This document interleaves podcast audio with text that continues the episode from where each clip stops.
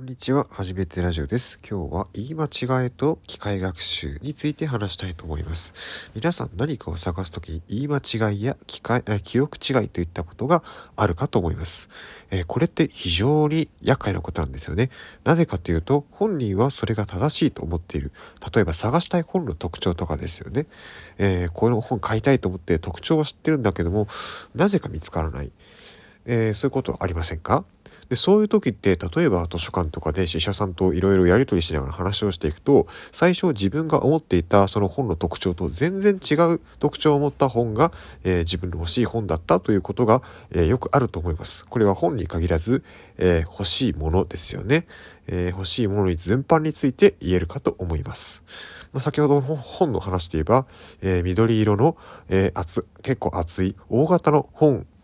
と思っていたものが実は本当に自分が求めた本は赤い薄型の小さな本だったっていうことも実はままあることだと思います。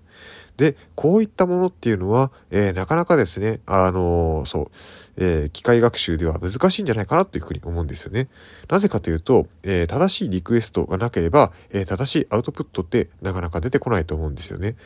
えこういった正し正しくないリクエスト正しくない、入力あった時に、どうしたらその正しい答えに導けるかっていうのは今のところ、人間の、考えるところで人間のコミュニケーション人と人とのやり取りの中から、導き出すというような、ことに頼られていると思います。ただそうは言ってもですね、機械学習っていうのは、あの、まあ、入力があって、それに対して、それに対して結局どういうふうな答えだったかっていうものの積み重ねを学習していって、成り立つものだと思うんですよね。だからこそ、あの、この自分の記憶違い、言い間違いといった、えー、ものと、えー、最終的に自分が探していたものっていうこのケースを積み重ねていけばあのいずれそういう、まあ、精度を上げるにはちょっともう少しかなりのデータが必要になるかもしれないと思うんですけどもあのいずれその全然見当違いのものを探していた、えー記憶していたとしても自分が欲しいものにたどり着けるようなような機械学習そういった AI ができるんじゃないかなっていうふうに予測しています。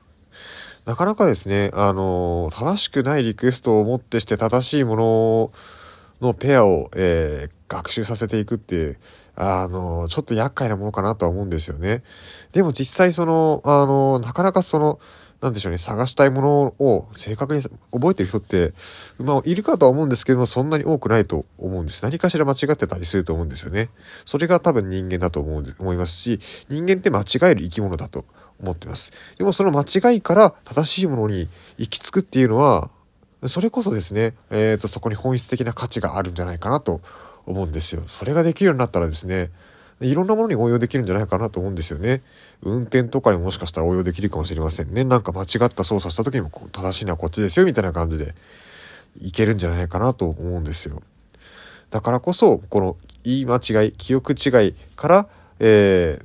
正解に導き出す。あるいは欲しいもの、えー、自分が求めているものを導き出す機械学習って、えー、すごく需要があるんじゃないかなと思うところでした。えー、ぜひですね、えっ、ー、と、開発の方々、えー、こういったものを開発していただければなというふうに、えー、願うばかりです。以上、今日の初めてラジオの、えー、トークテーマは、言い間違い、記憶違いと、えー、機械学習についてでした。今日もここまで聞いてくださってありがとうございました。また配信していきます。失礼します。